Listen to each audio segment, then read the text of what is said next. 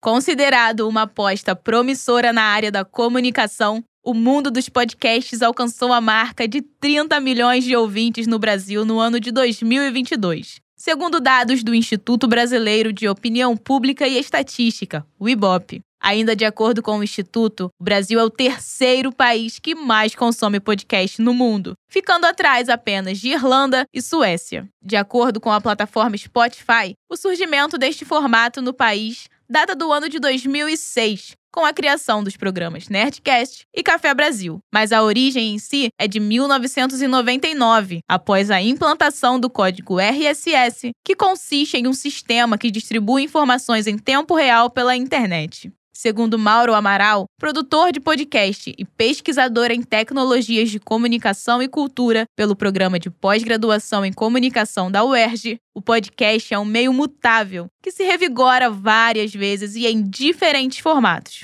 Para o pesquisador, seu primeiro auge aconteceu em 2014, com o programa americano The Serial, em que a indústria de podcast se refunda como possível meio de comunicação de massa e não somente de nichos. Além disso, ele ainda aponta que entre os anos de 2016 e 2017, o formato se submete e se conecta com a realidade das novas plataformas, assumindo um novo patamar de distribuição e adotando novas linguagens. Eu acho que ele se consolida, não é que ele se consolida, ele sofre certa mutação para poder participar do diálogo dessas redes novas, onde o conteúdo até mesmo já começa a ser secundário e a performance frente ao microfone começa a atrair mais atenção. Então eu diria que o podcast mais ele se metamorfoseia do que se consolida. O podcast no Brasil tem sido muito impulsionado por aplicativos como o próprio Spotify, Google Podcast e Apple Podcast, entre outros. Mas, do ponto de vista dos produtores, o que deve ser feito para que os algoritmos dessas mesmas plataformas notem seus conteúdos? De acordo com o especialista, os algoritmos precisam ser treinados.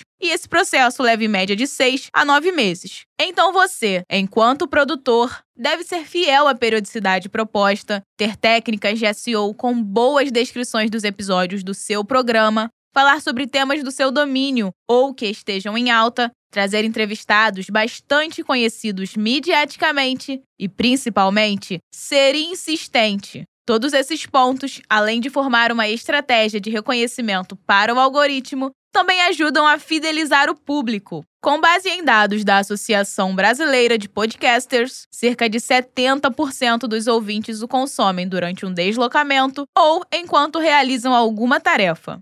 Segundo Amaral, o podcast virou de fato uma mídia enquanto e de construção, e em função disso, é possível aprofundar conhecimentos que as redes sociais instantâneas não permitem. Essa é uma das principais diferenciais. Isso leva a características importantes, como o podcast ter ouvintes fiéis. Quando você anuncia um produto no podcast, por exemplo, pesquisas indicam que 60% das pessoas tendem a converter. Então, essa profundidade, essa recorrência e esse compromisso com o aprofundamento e, e, com a história bem contada faz com que a fidelidade também aconteça. Tudo isso desequilibra um pouco o cenário das mídias e transforma o podcast numa escolha bem interessante. Apesar de todo o crescimento, durante a pandemia de Covid-19, a produção de podcasts brasileiros teve um salto. De acordo com um estudo da empresa norte-americana Voxnest, referência em tecnologias para a indústria de áudio, o Brasil foi um dos três maiores produtores desse período. Graciele Anacleto, estudante de jornalismo da Faculdade de Comunicação Social da UERJ, uma das fundadoras e produtoras do Ticas Del Podcast, conta que foi nesse momento que juntou suas amigas e tirou do papel a ideia de criar um podcast. Eu acho muito surreal a gente ter tirado isso do papel, a gente ter transformado isso em algo concreto. Então a gente se incentiva muito a realmente criar e a realmente ir atrás do que a gente quer, a gente se apoia muito.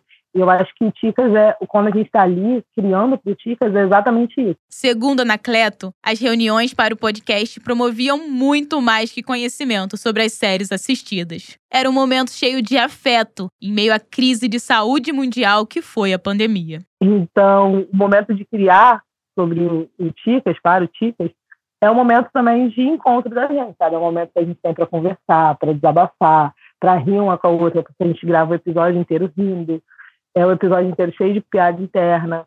Então é isso, eu acho que é um momento muito específico, muito nosso, sabe? Muito íntimo, da gente transpor em uma ideia concreta tudo que a gente já é na vida real. Embora já exista uma diversidade de assuntos e temas debatidos, o pesquisador Mauro Amaral reforça que o formato storytelling, uma espécie de jornalismo narrativo, pode ser melhor trabalhado. Além dele, o especialista ressalta que o gênero infantil também deve ser mais explorado, pois aqui no Brasil a oferta desse formato ainda é muito baixa. Do Rio de Janeiro para a Rádio UERJ, Lorena Rocha.